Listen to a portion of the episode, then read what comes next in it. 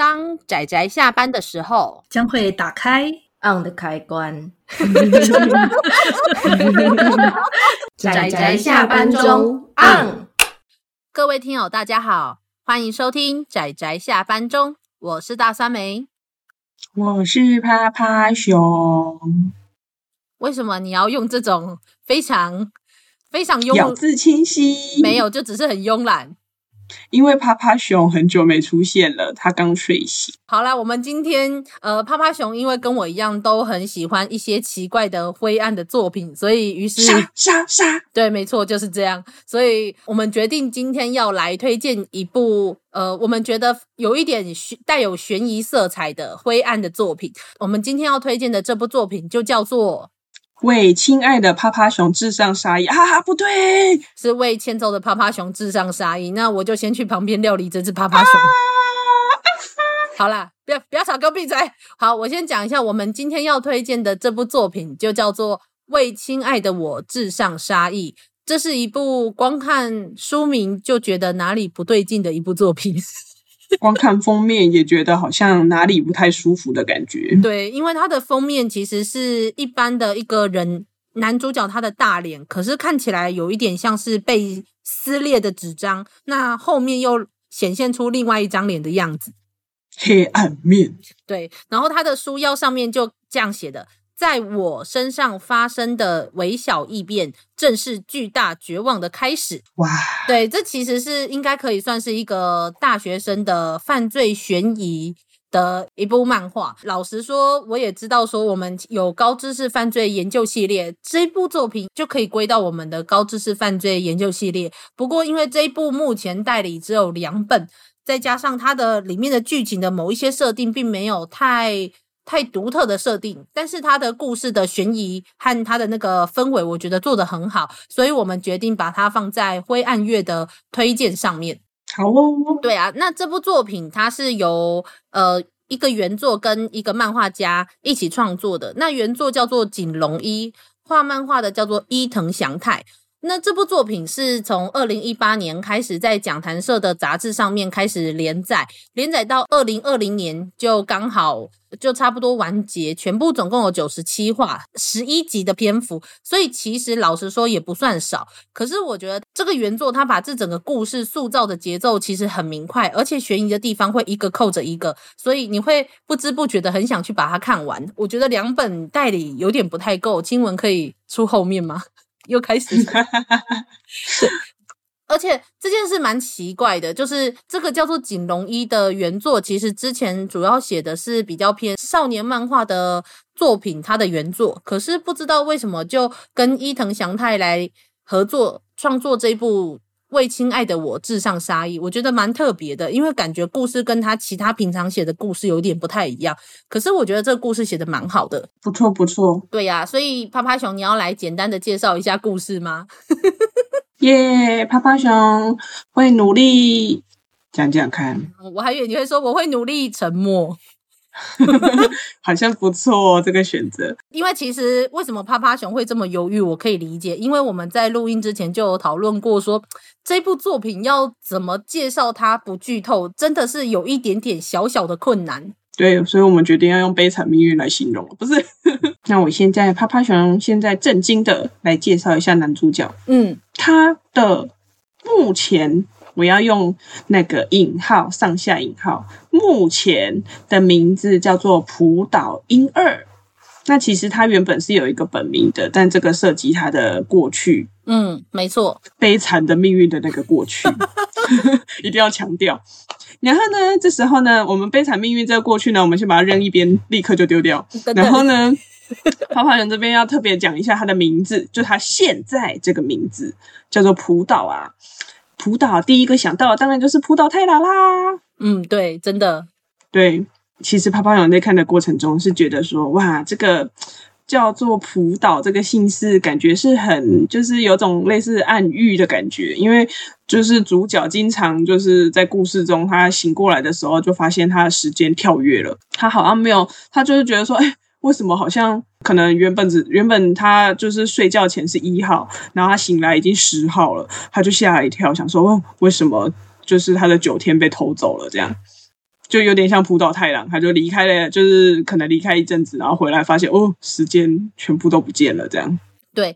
那除此之外，这个时候他身边又发生了一些非常奇怪的事情。应该说，不止发生了一些奇怪的事情，他身边发生的事情，甚至还跟他最近最近社会上发生的一些命案是有关联的。对啊，不过其实其实像是说，因为像他就是直接跳跃过那些日子，然后他就会开始想说他，他他没有记忆的那些日子到底发生什么事情，而且会有一些蛛丝马迹。嗯。没错，不过有时候就是在看的时候，读者都会为他捏把冷汗，想说他现在是在就是假装他有那那段记忆的日子，然后就是跟旁边的人相处，但是他这样子好累哦，光看就觉得好累哦，泡泡熊好累哦啊，压力很大，对，压力很大。他还有一个女朋友啊，女朋友就我想说哇，连最亲近的人都没有发现他中间。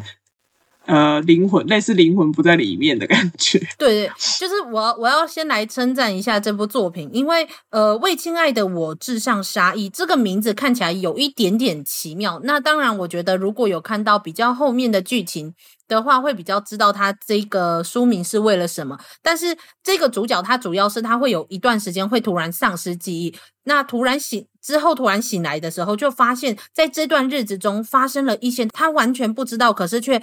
生活巨变的事情，例如说，他突然醒来的时候，身边躺着一个呃非常可爱的女孩子，对，然后说跟他已经就是跟他已经交往了，甚至呃甚至在他们后第一次也用上了这样，对，在后面的他们甚至已经呃也甚至已经上床了，结果他完全没有自己呃跟对方上床的印象、记忆都没有。对对对，同时他身边除除了女朋友以外，还有一些朋友跟他讲的一些事情，他都完全没有记忆。可是这一些东西，还有包括他家里里面出现的某一些线索，跟刚刚趴趴熊说的蛛丝马迹，都似乎连接到某一些可怕的，无论是命案或是恐怖的一些集团。那我们就一边看着男主角非常紧张的跟身边的人去做应对，还要假装好像自己有记忆以外，他还同时要去调查。到底身边为什么会出现一些奇怪的事情？还有包括为什么自己会丧失记忆这件事情，好像步步为营呢？你知道举步维艰那种感觉。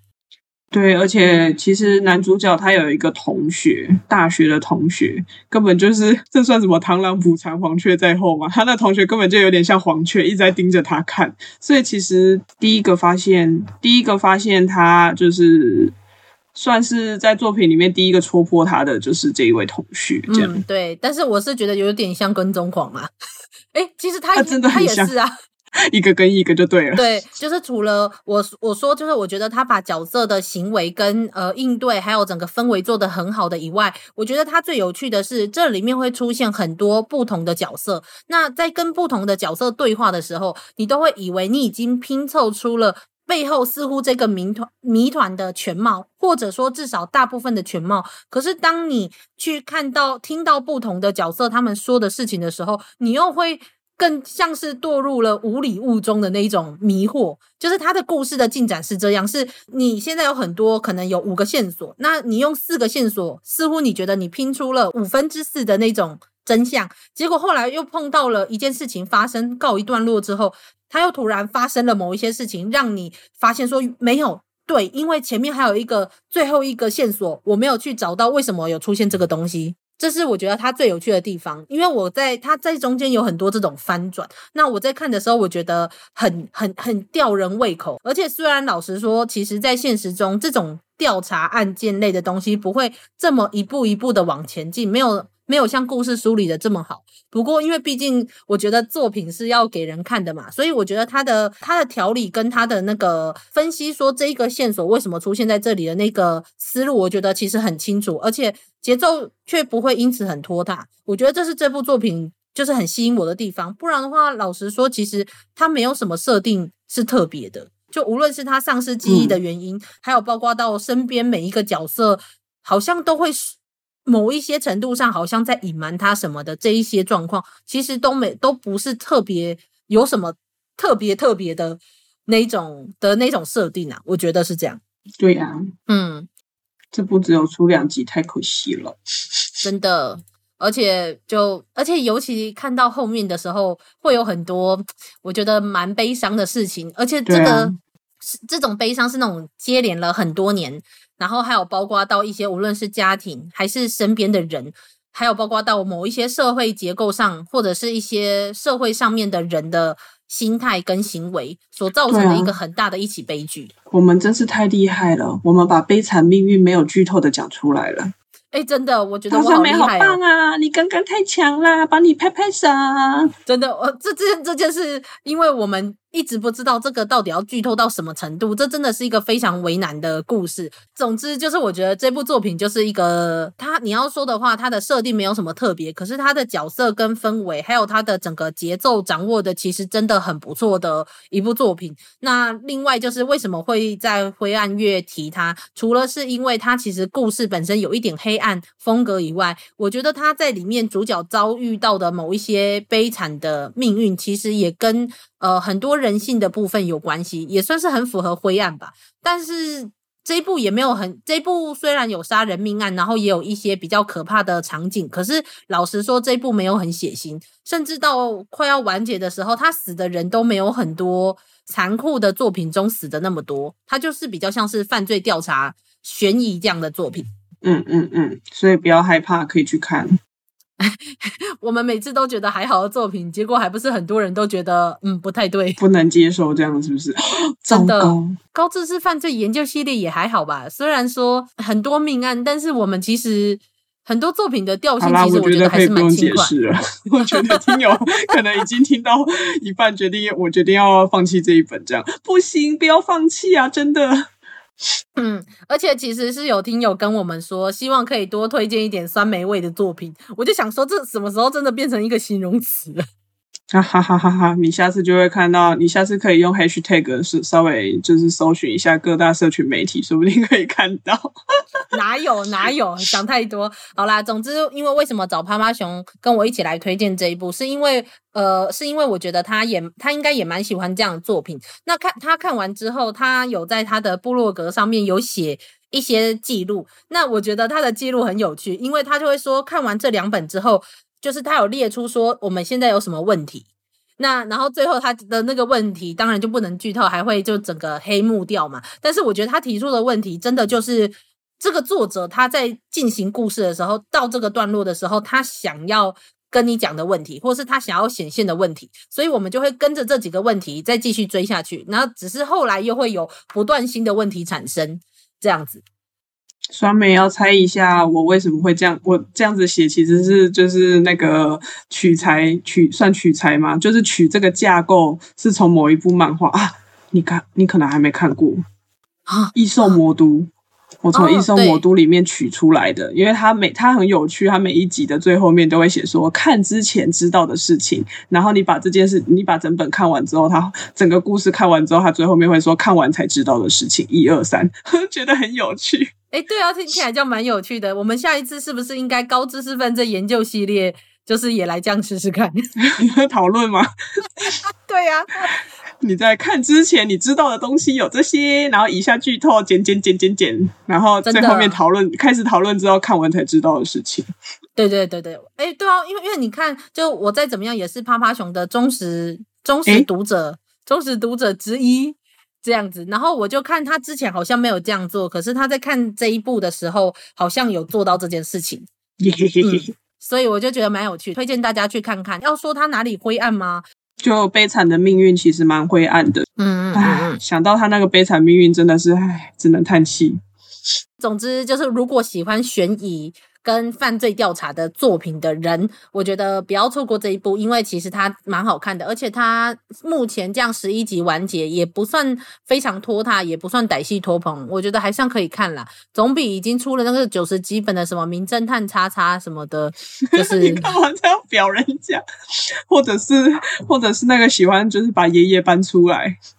对、啊，不过把爷爷搬出来那一部可以看外传，外传很不错。你是说高知识犯罪研究系列第一集吗？没 错没错。好啦好啦，那部连没看过的布姑都就是直接跳过本传去看那部，他也非常享受的，真的非常好笑。好了好了，那我们也不讲太多。那总之就是我们今天推荐这部作品到这里，这样下大家记得再收听我们灰暗月的其他节目哦。就这样啦，大家拜拜。想念趴趴熊哟，出去。好哦，拜拜，快点，拜拜，拜拜拜拜。啊，上班，上班，我不要工作。